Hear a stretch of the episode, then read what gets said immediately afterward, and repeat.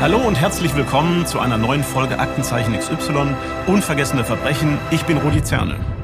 Und ich bin Conny Neumeier. Schön, dass ihr wieder zuhört. Wir sprechen heute wieder über einen Fall, der bei Aktenzeichen XY Thema war. Und dafür gehen wir mehr als 30 Jahre in die Vergangenheit, nach Thüringen, in die Zeit kurz nach der Wiedervereinigung. Ja, ich war damals noch nicht mal geboren. Rudi, wenn du zurückdenkst, wie hast du die Zeit Anfang der 90er in Erinnerung? Ja, das war eine absolute Aufbruchstimmung auf beiden Seiten, Euphorie auch auf beiden Seiten. Ich hatte einige sehr interessante Begegnungen. Ein Konkurrent aus meiner damaligen als Kunstlaufzeit sprach mich an und sagte, du Rudi, jetzt können wir uns ja endlich zum ersten Mal auf einen Bier am Kudamm verabreden und das haben wir dann auch gemacht. Ja, und genau in diese Zeit gehen wir jetzt auch zurück, konkret in den August 1991. Damals verschwindet in Weimar die zehnjährige Stefanie. Kurz darauf landet der Fall bei Aktenzeichen XY. Damals moderiert noch der Erfinder Eduard Zimmermann die Sendung. Ich selbst habe von diesem Fall erst gehört, als die Ermittlungen nach langer Zeit neu aufgerollt wurden und der Fall erneut zu XY kommen sollte. Ja, und in den 90er Jahren gab es in Thüringen gleich drei ähnliche Verbrechen an Kindern, unter anderem das an Stefanie. Und so viel können wir jetzt schon verraten. Die beiden anderen Verbrechen werden für die Aufklärung des Falls Stefanie eine wichtige Rolle spielen. Bei uns im Studio sitzt jetzt jemand, der den Fall bis ins kleinste Detail kennt. Es ist der erste Kriminalhauptkommissar Dirk Stiebitz. Er war von Anfang bis Ende an den Ermittlungen beteiligt. Hallo, Herr Stiebitz, willkommen. Hallo, schönen Dank für die Einladung. Hallo, Herr Stiebitz. Hallo. Herr Stiebitz, Sie haben gesagt, dass der Fall damals besonders war in Ihrer Laufbahn und auch bis heute ist. Warum ist das so? Ja, das ist so, weil es gibt in der Polizeikarriere Fälle, die man vergisst, die man als Polizist ausblendet nach den ganzen Jahren. Und äh, dieser Fall Stefanie, der gehört bei mir eigentlich nicht dazu, weil für mich war es damals der erste Fall dieser Art mit diesem tragischen Ausgang.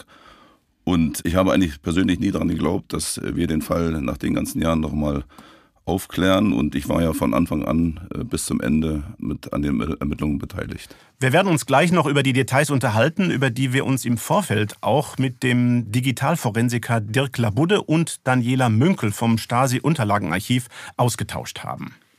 Vorher schauen wir uns aber die Tat genau an und gehen dafür zurück ins Jahr 1991, zu dem Tag, an dem Stefanie verschwunden ist. Sommer 1991 in Thüringen, ein knappes Jahr nach der Wiedervereinigung. Stefanie wohnt mit ihren Eltern und ihren drei jüngeren Geschwistern in Weimar. Die finanziellen Verhältnisse der Familie sind schwierig. Die Mutter ist arbeitslos, der Vater ist als Dreher beschäftigt. Die Familie hat damals nicht mal ein eigenes Telefon. Stefanie ist zehn Jahre alt und wünscht sich nichts mehr als ein Fahrrad. Das bisschen Taschengeld, das sie bekommt, spart sie eisern. Aber es fehlt noch einiges, bis sie sich diesen Traum erfüllen kann. Die Familie kennt Stefanie zwar als aufgewecktes Kind, aber in der Schule ist sie eine Außenseiterin. Stefanie ist stark kurzsichtig und trägt eine dicke Brille.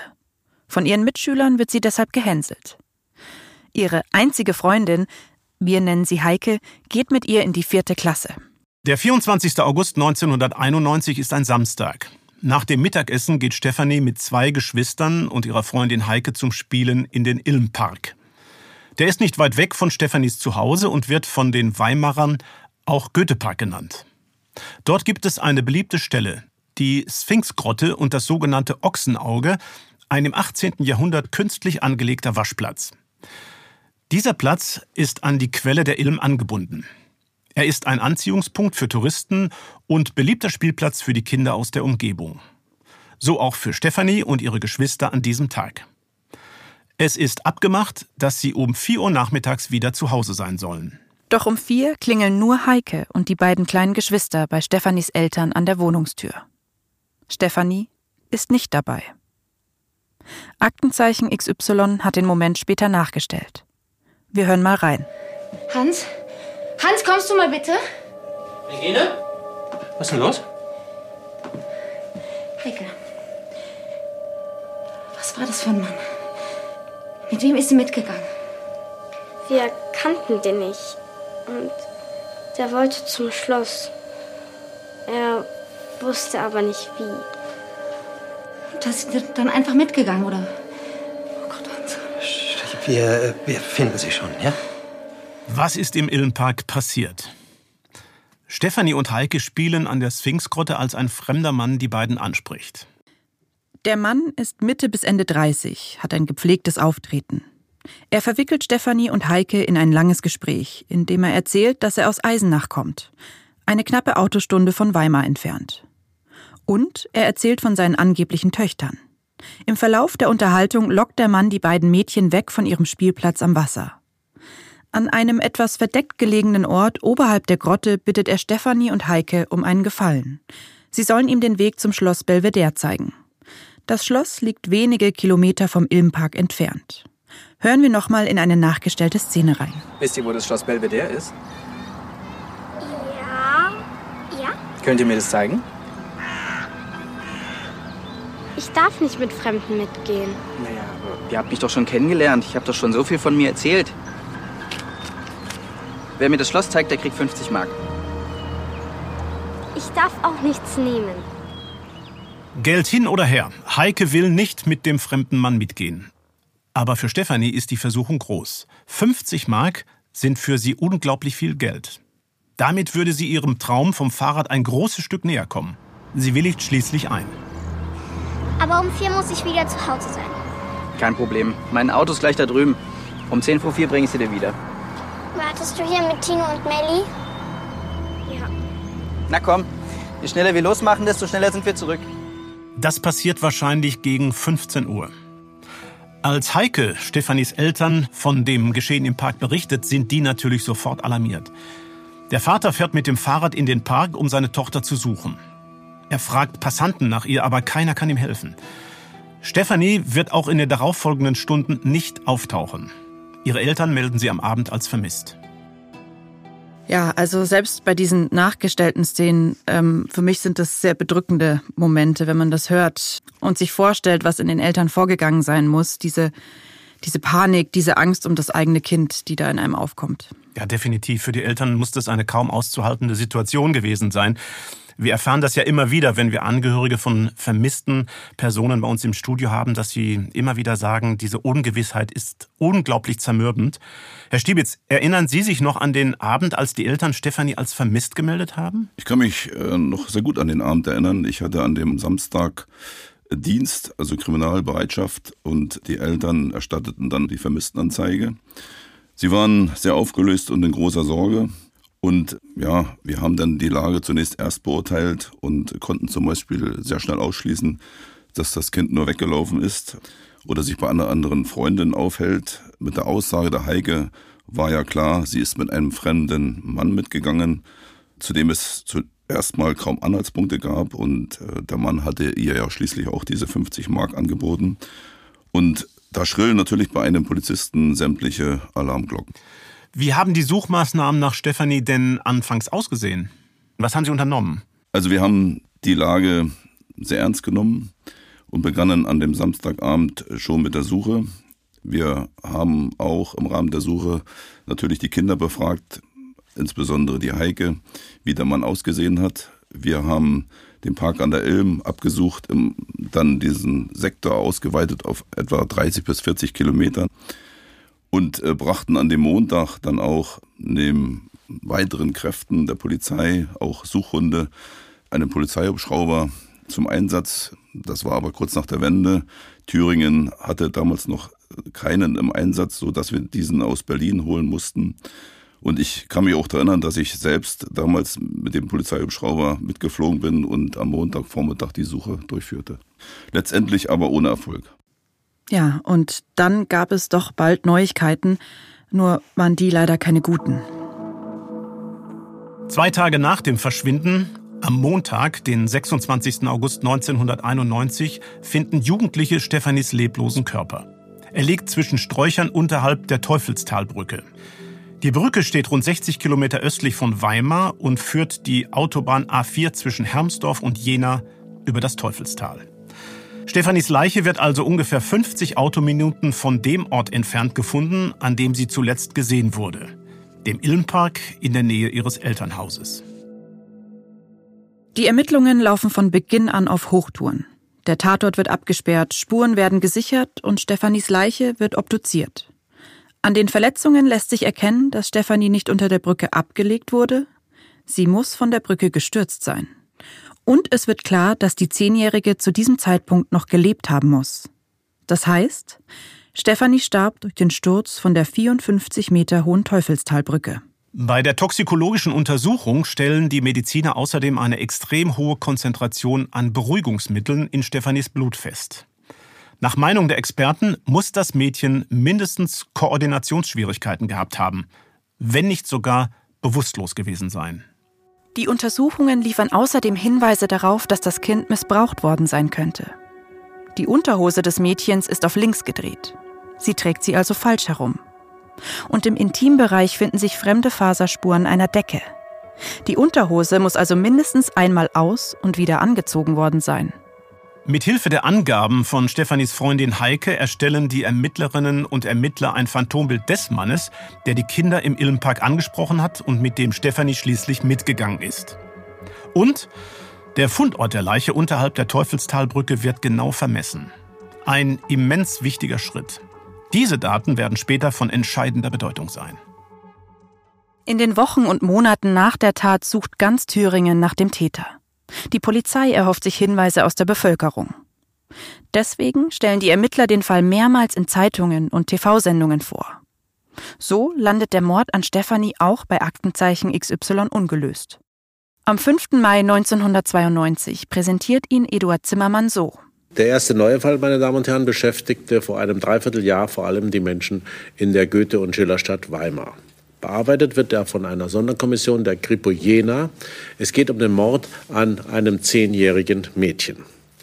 Die Beamten hoffen heute in erster Linie neue Zeugen zu finden, die sich zur Tatzeit in Weimar aufgehalten haben. Nach Lage der Dinge müsste es solche Zeugen geben, noch mehr. Es ist sogar denkbar, dass zwei bestimmte Zeugen vom Täter Videoaufnahmen gemacht haben.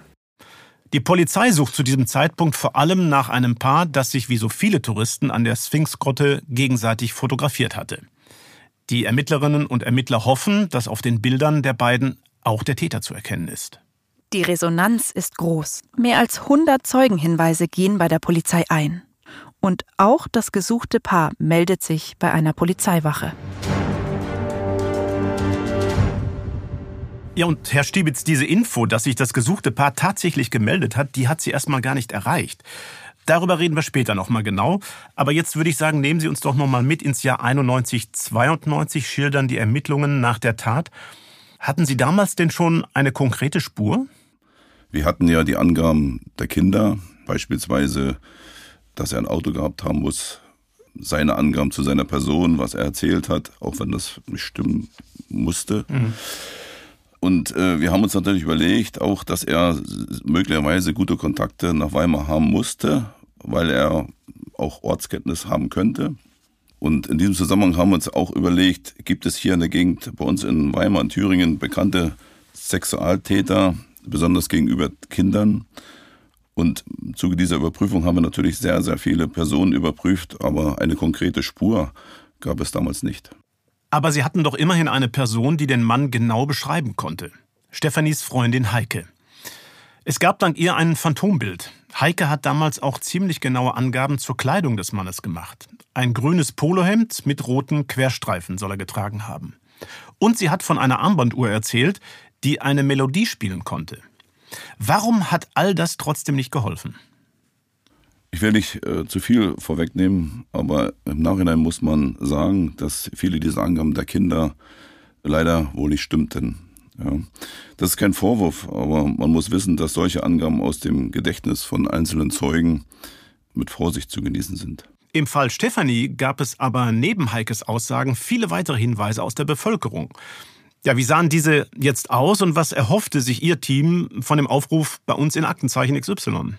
Man muss sagen, dass im Fall Stefanie verglichen mit anderen Verbrechen recht wenig Material vorlag, äh, dem man hätte nachgehen können und äh, oder in der Sendung hätte zeigen können. Aber trotzdem haben wir uns äh, gedacht, wir starten nochmal einen neuen Aufruf, um Zeugen äh, zu erreichen. Die Sonderkommission bestand aus äh, etwa nach meiner Erinnerung 20 Beamten damals und äh, wir haben im Rahmen unserer Arbeit über Monate hinweg nach meiner Erinnerung etwa 300 Personen überprüft. Also sämtlichen Hinweisen, sagten Sie ja schon, die Eingänge haben wir abgearbeitet. Aber leider ergab sich auch hier kein konkreter Verdacht, sodass die Ermittlungen nach und nach verflachten und wir die Akte Stefanie 1993 schließen mussten. Wir haben vorhin schon drüber gesprochen, dass sich sogar genau das Paar gemeldet hat, von deren Fotos Sie sich ja so viel versprochen hatten. Was war denn dann eigentlich damit? Das stimmt, aber leider muss man sagen, dass sich das Paar zwar bei der Polizei damals gemeldet hatte, aber die Info uns als Ermittlerteam nie erreicht hat. Die Notiz ging damals einfach unter. Wie passiert das, dass so etwas untergeht? Das ist für mich eigentlich heute auch äh, unerklärlich. Es gab in der Akte lediglich eine handschriftliche Notiz, aber hier muss man sagen, hat der Beamte falsche Daten wohl aufgenommen und äh, der Name dieses Zeugen oder des Pärchens war auch sehr unleserlich geschrieben. Und wie ich sagte, ja, das hat uns nie erreicht.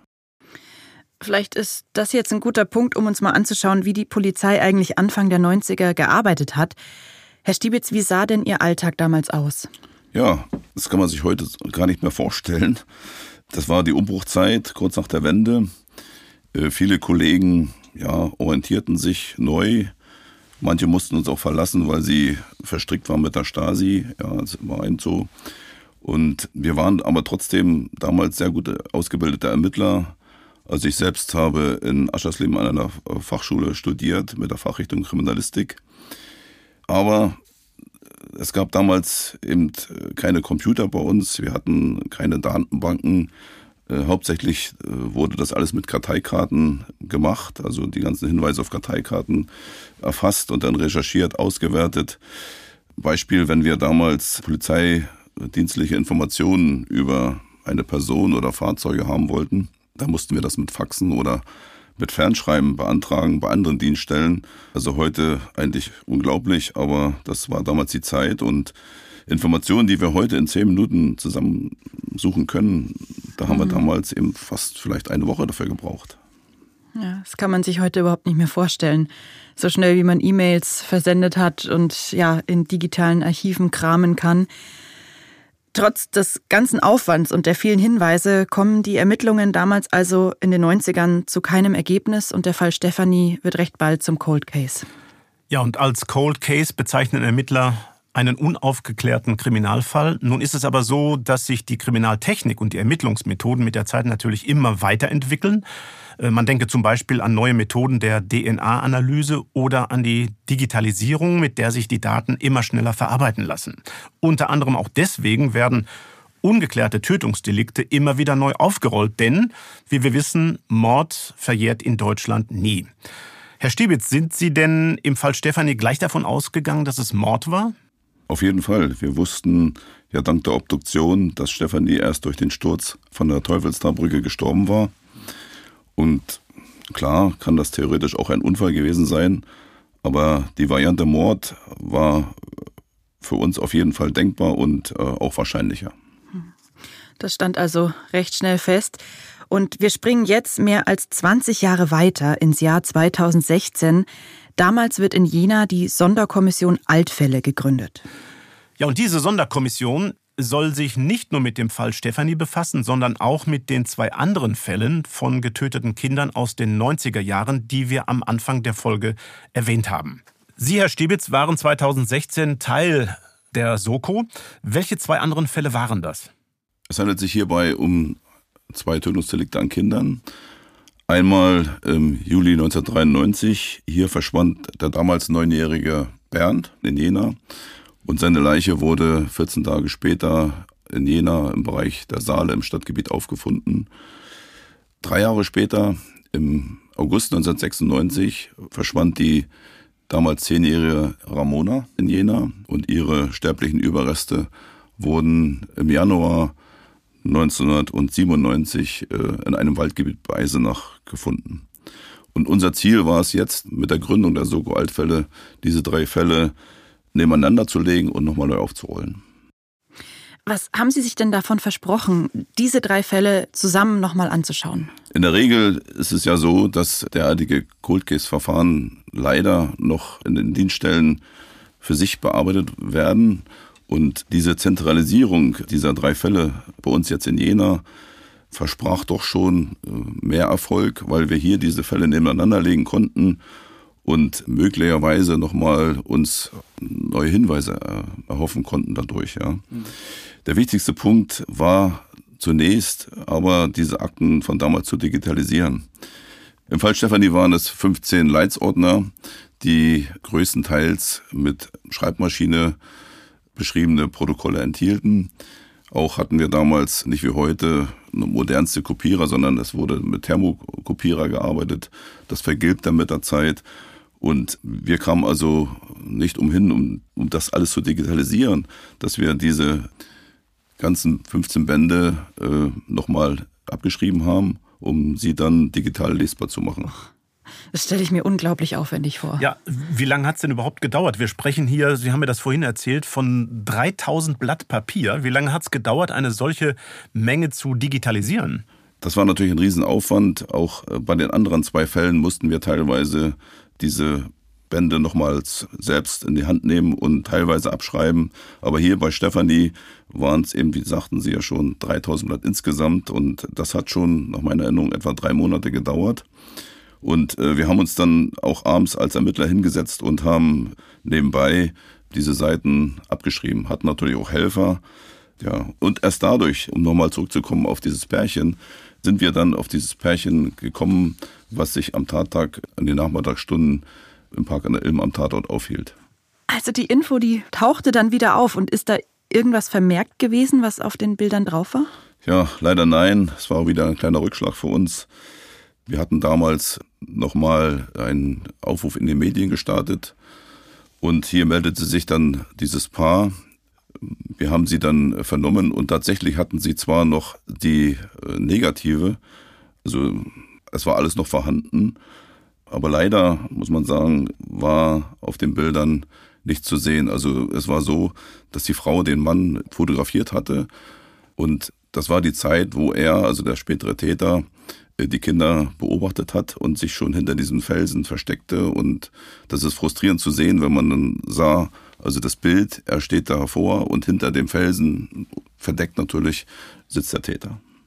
Wie fühlt sich das denn an, wenn man immer wieder einen Schritt ja, nach vorne macht und dann wieder der Rückschlag? Erst die Notiz, die verloren geht, dann ist sie doch wieder da, dann ist auf diesen Bildern aber nichts drauf. Ja, das fühlt sich nicht gut an, aber trotzdem darf man natürlich als Ermittler nie die Hoffnung verlieren. Man muss weitermachen. Ja, und äh, das haben wir auch. Und letztendlich waren wir in der Sogo-Altfälle, das muss man heute aus nochmals betonen, ein sehr gutes Team. Und durch den Elan und die Motivation aller Kollegen sind wir dann letztendlich auch zum Ziel gekommen. Hatten Sie denn den Verdacht damals schon, es heißt ja immer so schön, wir ermitteln in alle Richtungen, hatten Sie damals den Verdacht, dass ein und derselbe Täter hinter allen drei Fällen stecken könnte? Die Möglichkeit äh, stand natürlich im Raum. Wir hielten das aber eher für unwahrscheinlich, weil das Vorgehen des Täters hier anders war. So zum Beispiel wurde Stefanie ja betäubt und die anderen Kinder, also die Ramona und der Bernd nicht.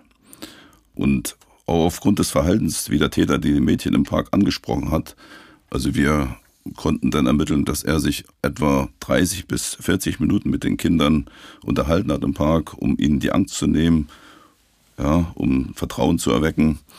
Da gingen dann unsere Experten im Team davon aus, äh, dass wir hier eher einen Sexualtäter suchen, als nach einem Mörder, der möglicherweise schon mehrmals in Erscheinung getreten ist.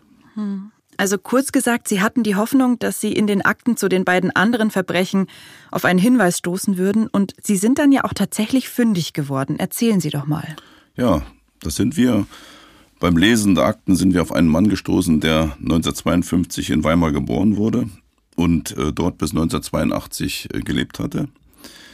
Er hatte 1982 aus dem Gefängnis heraus äh, einen Ausreiseantrag auf Übersiedlung nach West-Berlin gestellt. Und als wir uns mit ihm 2017 beschäftigt hatten, konnten wir sehen, dass er bereits mehrfach wegen sexuellem Missbrauch an Kindern vorbestraft hatte und auch schon mehrere Jahre im Gefängnis äh, verbrachte deswegen. Und sein Name stand in der Akte Bernd und er hatte damals im Juli 1993, kurz nach dem Verschwinden äh, des kleinen Bernd in Jena, einen Jungen angesprochen, aber das war wohl ein Fehler. Er hat den Jungen für ein Mädchen gehalten und eigentlich war das gar nicht seine Masche, denn er hat eigentlich immer äh, bei seinen Straftaten es auf kleine Mädchen abgesehen. Für uns war klar, dass er an den Mord an dem kleinen Bernd äh, nicht in Frage kam. Aber leider äh, hatte man damals oder bis zum Aufnahme der Soko-Altfälle äh, diese Verbindung zum Fall Stefan nicht gesehen. Wir nennen den Mann an dieser Stelle Mario M. Er heißt in Wahrheit anders und wir haben seinen Namen für diese Folge geändert. Sie, Herr Stiebitz, und Ihr Team haben in den Akten also den Namen eines Mannes entdeckt, der bereits mehrfach Mädchen sexuell missbraucht hatte und der sich durch seine Biografie bestens in Weimar auskannte. Das war jetzt ein Indiz, aber reichte noch nicht aus, nicht? Nein. Allein dadurch, durch dieses Wissen hätten wir uns bei weitem nicht sicher sein können, dass wir den richtigen haben. Mario M. lebte ja die ersten 30 Lebensjahre in der DDR und wir haben uns dann auch dazu entschlossen, beim Bundesarchiv, also für die ehemaligen Stasi-Unterlagen, nachzufragen, ob es denn zu ihm eine Stasi-Akte gibt.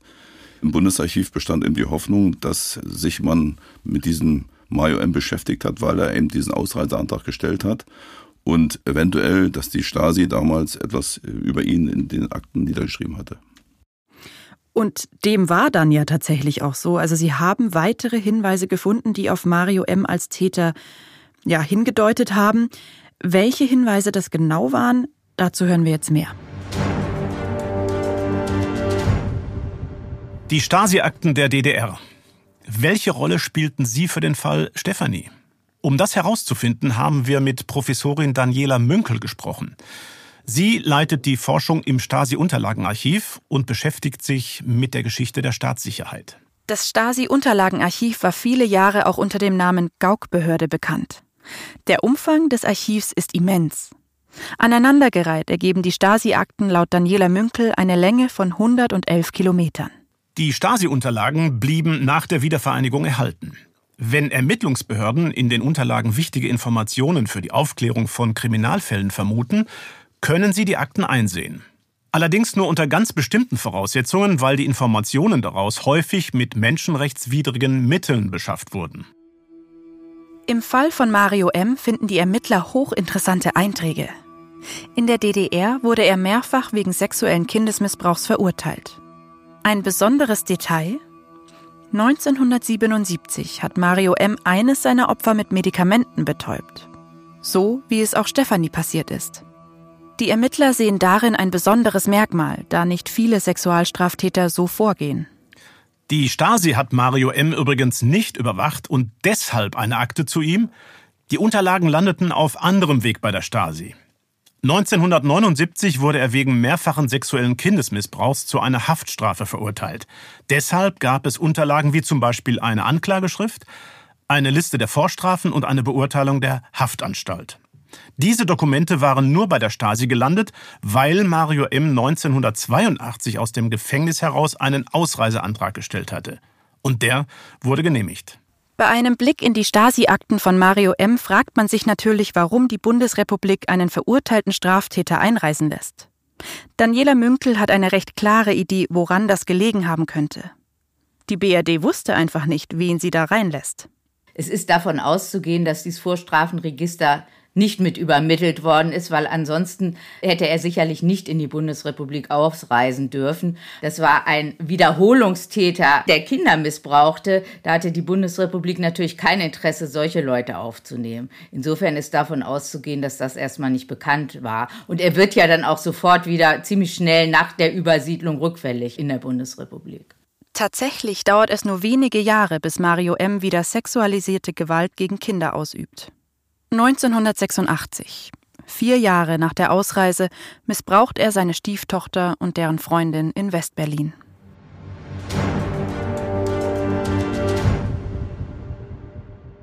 Eine ziemlich heftige Erkenntnis, damals sicherlich auch für Sie, Herr Stibitz. An den Stasi-Unterlagen konnten Sie also genau sehen, dass Mario M. ein massiver Sexualstraftäter war. Wie war Ihre Reaktion? Und es ist eigentlich unglaublich, dass man in Westberlin damals von den Vorstrafen nichts wusste. Dazu muss man aber sagen, dass er äh, es gut verstanden hat, äh, sich zu tarnen. Also ich, ich glaube aus Gesprächen mit seiner späteren Familie auch noch Erinnerung zu haben, dass er sich dort in Westberlin nach seiner Übersiedlung als politisch verfolgt ausgab. Also von Sexualtaten hat er nie gesprochen. Und ja, hätte man geahnt, was man sich von Kaliber da nach Westberlin geangelt hatte, dann wäre sicherlich äh, Mario M. nicht mit einer Bewährungsstrafe damals nach dem Missbrauch seiner Stieftochter und deren Freundin 1986 davongekommen. Neben den Vorstrafen haben Sie ja aber noch etwas in den Stasi-Unterlagen gefunden, das Ihren Verdacht gegen Mario M. erhärtet hat, oder? Ja, wir fanden eine sehr wichtige Notiz. Hieraus war zu entnehmen, dass äh, Mario M. im Jahre 1977 oder 78 ein Kind mit Beruhigungsmitteln betäubt hatte, um sie sexuell zu missbrauchen. Und hier muss man wissen, dass äh, das eigentlich bei Sexualstraftaten ein sogenanntes Alleinstellungsmerkmal ist. Ja. Also dass die Vergabe von Medikamenten im Rahmen der Tat, also das kommt schon recht selten vor. Und wir haben uns an der Soko-Altfälle dann im Sommer 2017 mit äh, fünf Personen intensiver beschäftigt. Aber mit der Erkenntnis aus der Stasi-Akte spitzte sich dann alles mehr und mehr auf den Mario M zu. Mhm. Wie sind Sie dann also weiter vorgegangen? Ja, wir haben versucht, über Monate den Mario M., wie man so sagt, zu einem gläsernen Menschen zu machen. Es ist ja klar, wenn man jetzt praktisch nach den ganzen Jahren zu einer Person kommt und ihn mit einer Tathandlung konfrontiert, wo er genau weiß, ich gehe dafür vielleicht 15 Jahre ins Gefängnis, dann wird er nicht so begeistert sein. Und er wird natürlich alles versuchen, das abzustreiten. Und deshalb muss man ihn, wie gesagt, genau kennenlernen. Und im Rahmen dessen haben wir ihn natürlich über Monate beobachtet. Wir haben Observationen durchgeführt. Also er war Fernfahrer. Wir sind ihn über eine Woche lang hinterhergefahren auf seiner Tour, um zu sehen, wie gibt er sich, spricht er vielleicht Kinder an, was macht er so. Wir haben Telefonüberwachungen durchgeführt und in der Gesamtschau wussten wir dann also, wie seine Woche aussieht und welche Routinen er hat. Ja, und als Sie Mario M. damit konfrontiert hatten, wie lief das ab? Mario M. lebt in Berlin und hat als Fernfahrer gearbeitet. Und wir wussten durch die Überwachung, dass er freitags, wenn er also nach Hause kam von seiner Tour, äh, Schlaftabletten nimmt und Samstag dann also entsprechend schläfrig und müde ist. Und es war uns aber wichtig, dass er die Vorwürfe und vor allem die Belehrung im Rahmen der Vernehmung versteht und dass das alles hinterher natürlich äh, gerichtsfestbar ist. Und deshalb haben wir gesagt, wir fahren an einem Sonntagmorgen im März 2018 zu ihm, da sollte er fit sein. Also wir haben uns dann entschlossen, die Wohnung mittels SEK zu öffnen. Die sollten ihn aber nicht körperlich verletzen. Wir brauchten ihn für die Vernehmung fit. Und das haben wir deshalb gemacht, weil wir nicht wussten, hat er jetzt Trophäen von der Stefanie. Ne? Also es gibt ja Täter, die das mitnehmen. Also es fehlte ja von der Stefanie die Brille, die Sandalen fehlten. Und es hätte sein können, dass er also diese Gegenstände noch im Besitz hat. Und deshalb hat das SEK Berlin die Wohnung geöffnet. Es hat ungefähr fünf Minuten gedauert. Das, ja, also es war ein Riesenkrach da oben in der Bude, weiß ich noch, und auch Polizeirufe zu hören. Mario M. stand zu dieser Zeit in der Küche, es war Sonntag früh, wohl hat sich Eier gekocht und hat gedacht, oh, oh jetzt geht's los, jetzt kommen Einbrecher, denn die SEK-Beamten haben diese Wohnung mit einer Kettensäge geöffnet. Und dann müssen Sie sich vorstellen, also Sie stehen in der Küche und dann kommt das Kettensägeblatt durch die Küche gepfiffen. Das ist nicht so schön. Also ja, und er hat dann gedacht, ich setze hier mal zur Wehr und hat dann also einen eine kleine Reisestange genommen, weil er dachte, er tritt also den Einbrechern jetzt so damit entgegen. Und SEK-Beamte, ja, die sind darauf trainiert, die fackeln da nicht lange und äh, haben ihn dann zu Boden gebracht und ihn dann fixiert. Er saß dann in der Schlafzimmer gefesselt, in Unterwäsche. Und mein Kollege und ich, wir sind dann, als das SEK abzog, in die Wohnung gegangen und haben ihn dann mit dem Tatvorwurf konfrontiert. Und dann in der Wohnung, nach kurzer Zeit, hat er also dann äh, nach der Belehrung doch recht schnell den, äh, den zumindest den Kontakt mit Stefanie eingeräumt. Er sprach, äh, ich kann mich daran erinnern, er sprach davon, dass es noch ein Geheimnis gäbe, was er noch niemand erzählt hat. Ja, das war, also für mich war das, ich, also ich habe gedacht, das gibt's gar nicht, wieso? Also auf einmal erzählt er das so. Mhm. Ja, und in der weiteren Folge ist er dann vernommen worden. Das ist unheimlich spannend, wenn Sie das so erzählen, wenn man das so hört, wie solche SEK-Einsätze ablaufen. Mario M. erzählt also schon in der Wohnung, er hat da äh, mit Stefanie Kontakt gehabt. Sie haben ihn dann ja mitgenommen aufs Revier und ihn dort vernommen. Wie liefen die Vernehmungen dann an diesem Tag ab? Noch in der Wohnung bei ihm zu Hause haben wir uns dann entschlossen, mit ihm eine Audiovernehmung durchzuführen, also mit Tonband, weil wir uns gedacht haben, naja, jetzt hat er den Kontakt eingeräumt und vielleicht ändert er seine Meinung noch und wir wollten ihn also schon dazu bringen, noch in der Wohnung mit uns zu sprechen. Und diese Audiovernehmung haben wir dann durchgeführt. Und für mich kaum vorstellbar war, dass Mario M. also ein enormes Gedächtnis hatte noch. Also was er noch wusste von diesem Tag, also von dem 24. August 1991. Äh, ne? Und ich kann mich auch daran erinnern, dass er in der Wohnung gesagt hat, also er, hat geahnt oder gewusst, dass eines Tages dieser Tag kommt, dass die Polizei eines Tages zu ihm kommt. Also er hat es selber geahnt. Und man muss ja auch wissen, er ist ja im Rahmen seiner Fernfahrertätigkeit also mehrmals im Monat über diese Teufelsbrücke gefahren. Ja, und da wird das also schon noch auch in ihm gearbeitet haben. Nach der Audiovernehmung sind wir dann mit ihm zum LGA Berlin gefahren, wo wir über Stunden mit ihm diese Videovernehmung durchgeführt haben. Und hier hat er auch im Rahmen der Videovernehmung ein Geständnis abgelegt. Also zunächst hat er erzählt, dass er also Stefanie angesprochen hat. Also er wusste auch, dass er die Kinder gefragt hat nach Belvedere. Er wusste, dass er also den Kindern 50 Mark in Aussicht gestellt hat. Er beschrieb dann seine Entführung des Kindes, muss man ja sagen, dass er mit dem Kind also praktisch über Jena Richtung Bayern gefahren ist, das Kind hier missbrauchen wollte. Das Kind hätte sich aber eingenässt, sodass er dann nach eigenen Angaben davon Abstand genommen hat. Äh, deshalb auch die aufführende Situation, also dass äh, der Schlüpfer der Stefanie auf links gedreht war, also die an, an Kleidung, auch das räumt er ein. Und er hat dann gesagt, dass er das Kind wieder zurückbringen wollte. Und das äh, ist eigentlich bei Mayo M immer so gewesen, dass er eigentlich bei seinen ganzen Taten immer die Kinder meistens, also nicht meistens, in der Regel am Abgreifort wieder abgesetzt hat. Entweder bei der Polizei oder in der Nähe, wo er sie aufgenommen hat. Aber hier in diesem Fall äh, musste irgendwas geschehen sein. Es kam also nicht dazu. Und er hat dann auch geschildert, dass er das Kind wieder zurückfahren wollte zunächst, das Kind aber gequengelt hat, also die Stefanie.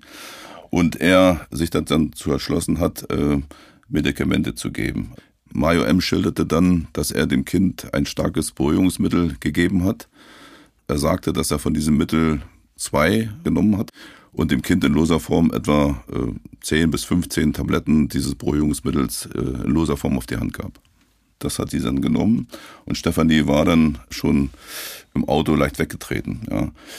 Und in der Vernehmung kamen wir dann dazu, dass er mit uns an die Teufelstalbrücke zurückging, natürlich ein Gedanken, und er immer verschiedene Versionen brachte. Also einmal das Kind sei er wollte es absetzen, das Kind sei dann über die Brücke gelaufen zur, zur Teufelsgaststätte. Oder das Kind äh, wäre auf die Brücke gegangen, er hätte es nicht mehr gesehen. Gell. Aber im Zuge dessen hat er dann an diesem Tag also noch in der Vernehmung ein Geständnis abgelegt und hat also zugegeben, dass er also Stefanie von der Brücke gestoßen hat. Ja, und damit war es dann auch ganz offiziell. Mario M. ist der Mann, den Sie 25 Jahre lang gesucht haben. Aber trotzdem muss die Polizei weiter akribische Ermittlungsarbeit leisten, denn die wird später für den Prozess nochmal sehr wichtig. Die Ermittlerinnen und Ermittler haben es also geschafft. Sie haben das bekommen, was sie brauchen. Ein Geständnis. Damit ist der Fall eigentlich abgeschlossen. Doch im Prozess 2018 vor dem Landgericht Gera kommt es zu einer unerwarteten Wendung. Mario M. widerruft sein Geständnis. Jetzt behauptet er, dass er Stefanie lediglich an der Teufelstalbrücke ausgesetzt habe. Dann sei sie plötzlich verschwunden gewesen. Ein Unfall also. Das Problem? Seit der Tat sind 27 Jahre vergangen. Abgesehen von Mord sind alle anderen Straftaten wie Entführung, sexueller Missbrauch, fahrlässige Tötung oder Totschlag verjährt. Wenn das Gericht also nicht einwandfrei nachweisen kann, dass Mario M. Stefanie von der Brücke geworfen hat, könnte er den Gerichtssaal als freier Mann verlassen. Um die Frage zu klären, was genau auf der Brücke passiert ist, wird Digitalforensiker Dirk Labudde beauftragt. Er ist Professor für allgemeine und digitale Forensik an der Hochschule Mittweida in Sachsen. Digitalforensiker wie Dirk Labudde unterstützen die Polizei und Staatsanwaltschaften mit Gutachten zu verschiedensten digitalen Problemen in der Ermittlungsarbeit. Zu den grundlegenden Aufgaben gehört beispielsweise die Auswertung von Nachrichten, Bildern und Audios auf Smartphones oder auch von digitalen Protokollen. Also, wann hat sich jemand wo eingeloggt? Die Digitalforensik geht aber noch weit über diese klassische Auswertung hinaus.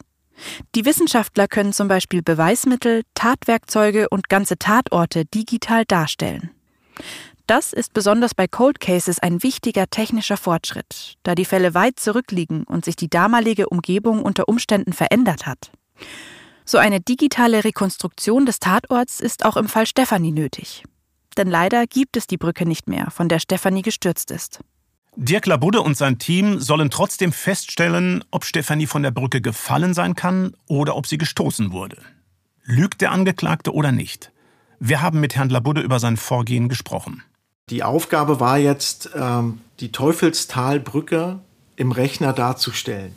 So, jetzt würde man sagen, ja, dann gehen die hin oder ähm, machen ein paar Aufnahmen und stellen die da. Ja, aber in den Jahren 1999, 2000 wurde die damalige Brücke komplett abgerissen und eine neue Autobahnbrücke auf der A4 errichtet. So, das war also die erste große Herausforderung, dass wir dann durch Archive, durch Aufrufe in der Öffentlichkeit gefragt haben, wer hat Bildmaterial über die Zeit 1991, also das Jahr, ja, oder den Sommer 1991, wo dieses Tötungsdelikt der Kleinen stattgefunden hat. Und da haben wir also dann nachher sind wir fündig geworden. Wir haben die Originalbaupläne in einem Archiv gefunden aus dem Jahre 1938 und haben mit diesen Bauplänen wie kleine Architekten diese Brücke im Rechner wieder neu aufgebaut. Mit dem gesammelten Archiv- und Fotomaterial machen sich die Digitalexperten an die Arbeit. In diesem Fall ähm, saßen also ein Medieninformatiker äh, und ein Informatiker an dieser Aufarbeitung dran. Und die Medieninformatiker haben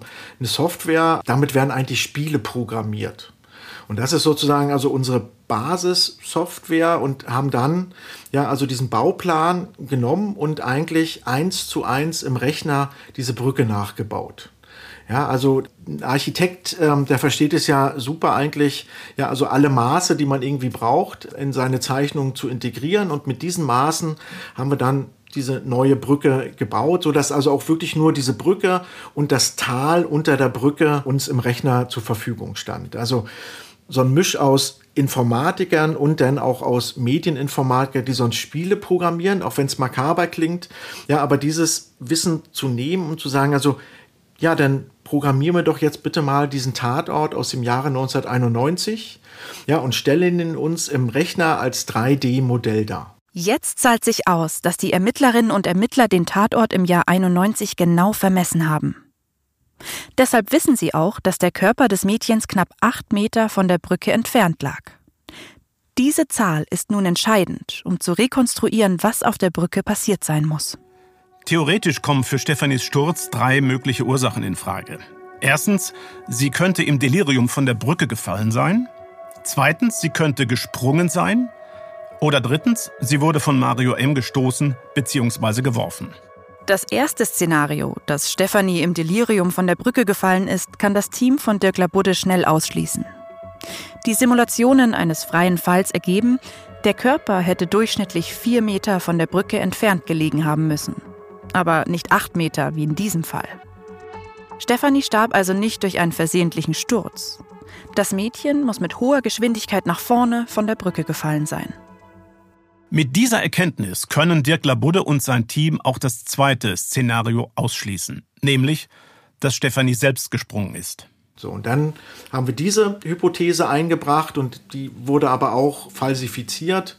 Ja, das heißt also abgelehnt, weil sie unter Medikamenteneinfluss gestanden hat, ja, und gar nicht in der Lage gewesen wäre, mit dieser Dosis, ja, also selbst zu springen. Also war dann die dritte Hypothese, die dann im Rennen geblieben ist, dass sie geschubst, gestoßen oder geworfen wurde.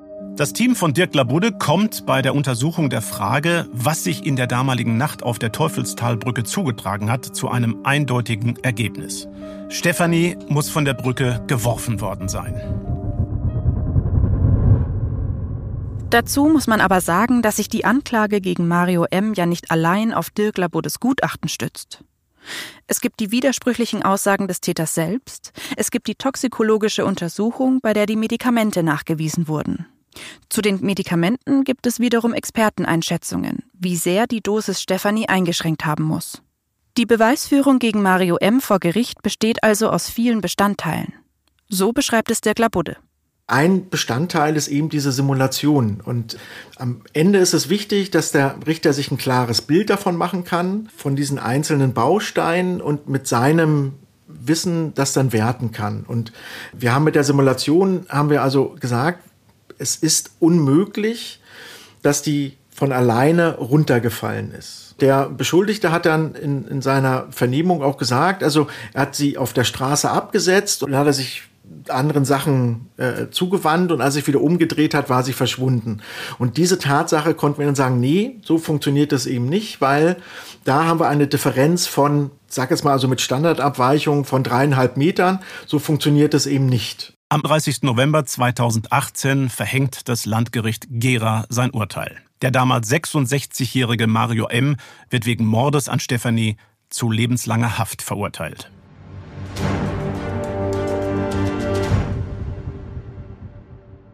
Ja, ein Urteil mehr als 27 Jahre nach der Tat. Rudi, sind dir solche Fälle bei Aktenzeichen XY öfter begegnet? Nicht öfter, aber dennoch auch, ja. Ich erinnere mich an den Fall Lolita Brieger. Der Fall ist 29 Jahre nach der Tat geklärt worden. Und zwar ähm, war das ein Tötungsdelikt. Die Ermittler waren damals schon äh, davon ausgegangen, dass ein Verbrechen geschehen sein muss. Und tatsächlich hatte sich nach einem erneuten Auftritt eines äh, Ermittlers, der den Fall nochmal aufgerollt hatte, dann nochmal ein Mitwisser gemeldet. Der war dann später eingeknickt in der Vernehmung. Allerdings konnten die Mordmerkmale in diesem Fall nicht nachgewiesen werden und deshalb äh, ist der Täter straffrei ausgegangen. Die Tat war verjährt. Den Fall haben wir übrigens auch hier im Podcast schon besprochen. Hört gerne mal in die Folge rein. Ja, 27 Jahre ist wirklich eine sehr lange Zeit. Man sieht daran, wie lang der Atem vieler Ermittlungsbehörden ist oder im Fall von Stefanie, dass es sich wirklich lohnt, auch alte, ungelöste Fälle nochmal mit einem speziellen Team aufzurollen. Ja, Herr Stiebitz, wie ging es Ihnen denn damals, nachdem Sie und Ihre Kolleginnen und Kollegen den Mord an Stefanie aufklären konnten und Mario M. dann tatsächlich verurteilt war? Ja, für uns alle in der Sogo, auch so für mich, war das eine große Genugtuung, denn unsere harte Arbeit hatte sich äh, bezahlt gemacht und wir konnten jetzt das Schicksal der kleinen Stefanie klären, konnten den Mann, also Mario M., rechtskräftig hinter Gittern bringen. Ja, und für mich persönlich, das dachte ich ja zu Beginn unseres Gesprächs, war es ja so, dass ich daran eigentlich nie mehr geglaubt hatte. Und auch mir ging es so, wenn ich praktisch über die Teufelsbrücke gefahren bin, dass doch Erinnerungen an diesen Fall immer hochkamen und mich das eigentlich nie losgelassen hat. Ja, das glaube ich. Konnten Sie dann auch die beiden anderen Morde aufklären, mit denen sich die Soko Altfälle beschäftigt hat, also die an Bernd und Ramona? Ja, bei Ramona äh, hatten wir einen Verdächtigen und es gab auch eine Festnahme, aber wir konnten ihm letztendlich die Tatbegehung nicht nachweisen mhm. und er hat auch nicht gestanden. Aber auch hier muss man sagen, dass der Mann der Verdächtige war, als aus äh, rechtskräftig äh, nach Verbüßung einer langjährigen Haftstrafe, es waren über 15 Jahre, saß er im Gefängnis, entlassen worden, ist auch ein Sexualtäter gewesen, ein ganz schlimmer Mann. Und äh, wir konnten durch unsere Arbeit in der Sonderkommission nachweisen, dass er also gegen Auflagen des Gerichtes verstoßen hat. Auch äh, und äh, befindet sich jetzt zumindest, das haben wir geschafft, in Sicherungshaft auch für sehr lange Zeit noch, weil er gegen diese Auflagen verstoßen hat. Also das, äh, seine Bewährung also wurde widerrufen in diesem mhm. Bei Bernd äh, gibt es leider weiterhin keine Spur. Aber wir haben auch nach der Festnahme und der Inhaftierung des Mayo M natürlich geschaut, ob er für andere Taten im Bundesgebiet äh, noch in Frage kommt. Hier haben wir intensiven Erkenntnisaustausch mit anderen Dienststellen gemacht, haben Analysen durchgeführt. Wir hatten ja auch sein DNA-Material nun äh, vorliegend und das haben wir auch mit Datenbanken abgleichen lassen. Und im Zuge dieser ganzen Maßnahmen können wir sagen, dass also für, mit hoher Wahrscheinlichkeit für Handlungen an anderen Kindern äh, nicht mehr in Frage kommt. Im Fall Stefanie hat polizeilicher Instinkt und die Arbeit einer extra neu eingerichteten Sonderkommission auf die richtige Spur geführt. Wir hoffen, dass es der Soko Altfälle gelingt, die beiden anderen Verbrechen natürlich auch noch zu lösen. Ja, auf jeden Fall. Rudi, was ich dich noch fragen wollte, du hast ganz am Anfang der Folge gesagt, dass du von dem Fall erst viele Jahre später gehört hast, als der zum zweiten Mal in XY ausgestrahlt werden sollte. Aber dazu ist es ja nie gekommen oder? Ja, das war so, weil der Fall halt geklärt war. Und das kommt ja hin und wieder tatsächlich vor, dass Fälle kurzfristig gelöst werden und der Film dazu nicht mehr ausgestrahlt wird, nicht mehr ausgestrahlt werden darf. Das ist dann natürlich ein großer Erfolg für die Polizei. Allerdings klafft da bei uns in der Sendung eine große Lücke und wir müssen uns was einfallen lassen. Also mhm. können nicht einfach sagen, wir hören eine Viertelstunde früher auf, sondern können dann Gespräche vielleicht ein bisschen intensiver und ausführlicher führen und der ein oder andere Studiofall kommt dann auch noch rein. Klar, da ist dann viel Arbeit, ja, ich will nicht sagen umsonst gewesen, weil ja, es am Ende viel wichtiger als jede Fernsehsendung ist, dass so ein Fall aufgeklärt wird und das ist einfach eine super Nachricht. Ja, besonders weil sich die akribische Arbeit der Soko-Mitglieder hier nach so vielen Jahren tatsächlich ausgezahlt hat. Und das steht natürlich auch immer im Vordergrund, du hast es gesagt. Ja, und damit sind wir am Ende, verabschieden uns und danken allen, die uns für diese Folge Rede und Antwort gestanden haben. Insbesondere ein großer Dank an Sie, Herr Stiebitz, dass Sie nochmal viele Ihrer Gedanken und Erinnerungen mit uns geteilt haben. Vielen Dank für die Einladung. Herzlichen Dank und bis zur nächsten Folge. Wir danken fürs Zuhören. Die nächste Folge gibt es auch schon wieder in zwei Wochen. Alle Infos zur Folge findet ihr in den Show Notes, auch die E-Mail-Adresse, wie ihr uns erreicht. Lasst gerne eine Bewertung auf der Podcast-Plattform eurer Wahl da. Wir freuen uns über Feedback. Bis dahin und Macht's gut. Und bleibt sicher.